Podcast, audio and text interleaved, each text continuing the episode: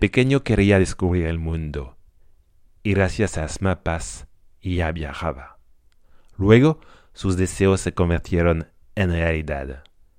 Mi invitado de hoy es un gran viajero en conexión con el mundo y con la naturaleza. Se llama Juan Pablo Toledo. Queridos oyentes, bienvenidos en un puente sobre el océano.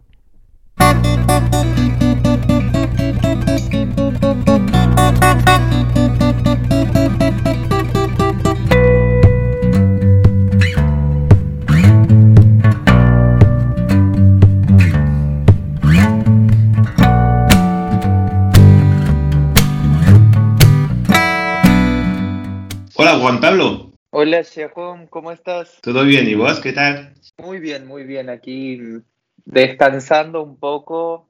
¿Y dónde te encuentras en Argentina? Ahora estoy en Palermo, Buenos Aires, bueno, en mi apartamento. Aquí, bueno, contento, me encanta la verdad este apartamento en el que estoy. Así que estoy aquí, bueno, pasando el invierno. Y bueno, hace poco volviste de viaje en un lugar muy importante para vos, los esteros de Libera. ¿Cuál es tu conexión con esta región? Bueno, esta región es el lugar donde he nacido. Eh, exactamente aquí se llama, bueno, provincias, que es Santiago del Estero, en realidad el nombre eh, completo. Eh, es el lugar donde he nacido, donde he crecido, bueno, mis afectos eh, más importantes básicamente se encuentran ahí, así que ha sido un viaje para encontrarme con amigos, familiares, con, con mi infancia en parte, así que la verdad que muy agradable. Y se dice que pasar algunos días o semanas aquí es una experiencia impresionante. ¿Cuál es la mejor manera de descubrir los esteros de Libera? La verdad es que lo que pienso ahora es diferente a lo que pensaba cuando era cuando era chico quizás porque yo pensaba que estaba en un lugar normal, tranquilo, eh, sin mucho quizás para ver o para, o para descubrir. Y hoy, ya bueno, más grande, con más experiencia, con mucho tiempo sin ir, eh, lo veo un lugar eh, muy especial eh, en todo sentido, desde lo visual, bueno, la llanura que tiene, sin montañas, sin nada. Tienes, eh, bueno, la vegetación que tiene es una vegetación bastante fuerte en, en árboles. Eh, es muy agradable desde ese lugar ver un paisaje que quizás yo de chico pensaba que era un paisaje simple, sencillo, no sé si, si peor o mejor que otros, pero no le encontraba la magia que quizás hoy le eh, encuentro cuando lo veo. Eh, la mejor forma para mí es ir a buscar eh, tranquilidad ahí, tratar de, de, relajar y observar y disfrutar de la comida y de la gente que la verdad que es muy cálida a diferencia de, de, muchas ciudades. Y, por ejemplo, cuéntanos un poco de la, vida silvestre, qué tipo de animales viven por ahí. Bueno, en, esta zona eh, yo vivo básicamente, bueno, eh, mi familia y, mis seres eh, queridos viven ahí en la, en la ciudad. Pero si te alejas, si vas alrededor de la región de ahí de, Argentina, eh, puedes encontrar diferentes tipos de, de, animales, eh, bueno, y de obviamente también vegetación, eh, desde tortugas, animales de agua, diferentes tipos de, peces, es, bueno, muy conocido por, por ser un lugar pesquero y como y obviamente que bueno también hoy en día se trata de preservar el lugar como una reserva natural para preservar eh, tanto los animales como, como la vegetación que hay. Es bastante interesante porque no cuesta encontrar em, eh, de lo que son animales muchos em, de agua y después hay animales que, bueno, por decirlos de aire, que son diferentes tipos em, pájaros que hay, se hace eh, eh, toda una aventura poder encontrarlos. Así que bueno, es un poco, creo yo, la, magia del, lugar. De animales terrestres los que hay y que son de mis favoritos son las tortugas, eh, que a mí me encantan, la verdad. Tengo una obsesión con, la, con las tortugas, me parece un animal fabuloso. Y bueno, y, todo eso va con las tradiciones de, tu región, imagino. ¿Cuáles son las principales tradiciones de, los esteros? Eh, bueno, entre las tradiciones lo, primero que, está es, eh, son lugares eh, muy familiares, donde la familia es algo importante, la amistad incluso como familia se ve ahí, así que la tradición de, de los domingos es prácticamente obligatorio juntarte con tu familia, compartir un asado, bueno, con carne, con eh, diferentes tipos de vacas, lo principal, pero bueno, con diferentes tipos de, animales que pueden ser también, pueden ser peces, cabra, cerdo. Eh, hay una cultura eh, de asado muy importante, bueno, no solo en la región, sino que en Argentina, pero en esa zona los domingos es algo obligatorio juntarte a, pasar ahí con la, con la familia, como tradición.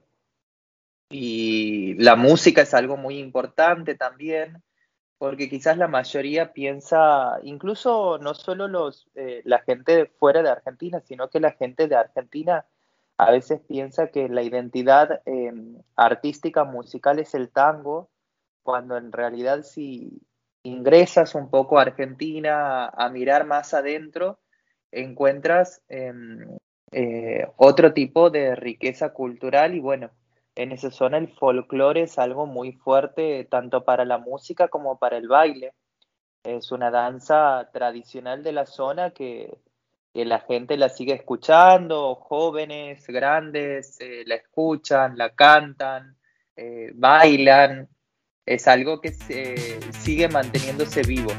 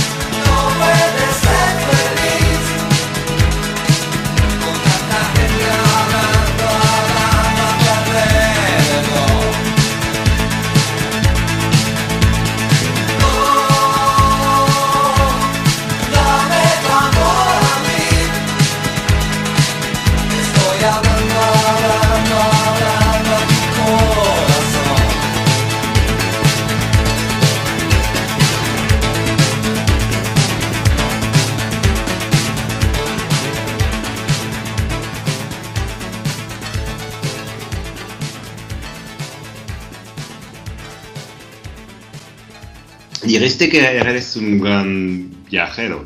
Conociste más de 30 países en el mundo. ¿Nunca te cansas? O, para decirlo de una otra manera, ¿cómo te sientes viajando? La verdad que cuando eh, viajo, lo que menos me siento es cansado. Y cuando estoy por ir o volver o salir o en el medio, creo que me sentiría cansado si estaría en, un solo lugar siempre. Eh, desde chico siempre me ha, me ha traído la idea de, conocer eh, diferentes lugares siempre me ha gustado mucho geografía, eh, siempre me atraía muchísimo ver los mapas. Incluso tengo varios libros sobre la historia de lo, de lo, a través de los mapas que me parece muy interesante. Eh, no llevo quizás una cuenta exacta de, países, pero sí de, bueno, momentos, lugares y experiencias que me parece al fin y al cabo lo más importante y el consejo más sano que le puedo dar a cualquiera que, viaje en, buscar una experiencia y, y hacerla propia. Y un día llegas por primera vez en el país de Molière y Zidane, en Francia, y más precisamente en el suroeste. ¿Te acuerdas de tu primer contacto con el País Vasco, con el Océano Atlántico pero del otro lado, de las montañas de Tarbes y de las sensaciones que pudiste vivir? Eh, sí, porque eh, yo tenía, eh, Francia siempre ha sido un lugar que había simpatizado, siempre lo he considerado como si fuese un país hermano. Uno siempre tiene afinidad, por así decirlo, con personas de determinados, eh, un país tiene afinidad con personas de otros países y es algo recíproco que hay. Yo creo que entre Argentina y Francia pasa un poco eso, eh, que hay cierta afinidad. Y tenía muchas eh, ganas de ir y cuando había escuchado sobre el País Vasco y bueno, de lo que era, me parecía la verdad eh, volví a sentir esa adrenalina después de haber estado en tantos lugares y con tantas experiencias de encontrar algo que no sabía que conocía para ser honesto, porque no tenía muchos datos sobre el lugar. Y la primera sensación que he sentido ha sido ya desde, desde lo, lo aéreo, cuando he llegado ver toda la, la costa perfecta con, la vegetación y todo, ya me parecía desde el aire, ya me transmitía una buena, una buena vibra. Eh, y la verdad que me parece un lugar mágico para conocer, para descubrir, para estar, es, me parece alucinante. Eh, hace poco he estado eh, en enero y todavía me acuerdo que veía cuando me iba eh, en una parte de la carretera que veía de un lado la montaña que podía ver con nieve y del otro lado veía la costa con el mar y gente que estaba haciendo eh, eh, surf, que me parecía increíble, la verdad, increíble. Decir, este lugar es, no sé, es un paraíso literalmente. Es lo que te gusta tanto de poder disfrutar de del mar y de las montañas a la vez. Sí, disfrutar de... Eh, hoy en yo creo que las personas cuando vivimos un tiempo en las ciudades, bueno, yo estoy tiempo viviendo aquí en Buenos Aires y he estado en Tokio, en Londres, en Nueva York, eh, después de estar tanto tiempo, bueno, San Pablo también, después eh, de estar tanto tiempo en, en, ciudades con eh, medios de transporte, metro, bueno, aquí en Buenos Aires se llama subte, buses o colectivo, como quieran llamarlo, trenes, uno trata de buscar o de tomar prioridad a, la, a, la, naturaleza. Y creo que con el contexto actual uno pone más énfasis en eso. Y a mí me, gusta mucho la naturaleza y hacer deportes al aire libre, hacer ejercicios, así que te imaginas que haber elegido País Vasco y poder hacer surf, eh, esquí, eh, hacer trekkings, eh, caminar entre los campos, tantas actividades en, en, un pequeño lugar, me parecía la verdad que, que, alucinante. Es una de las cosas creo que más me, me atrapan de esa zona. Claro, da ganas de, de verlo, este, este País Vasco. Y, y, creo también tal vez que, que, es otro ritmo, de, otro ritmo de, vida que nosotros podemos vivir en grandes ciudades. Sí, eso sin duda, un estilo de vida mucho más eh, eh, tranquilo, agradable, con eh, yo creo que, que, básicamente es una, una mejor calidad de vida la que se puede, se puede llegar a, a tener a, tanto a corto como a largo plazo.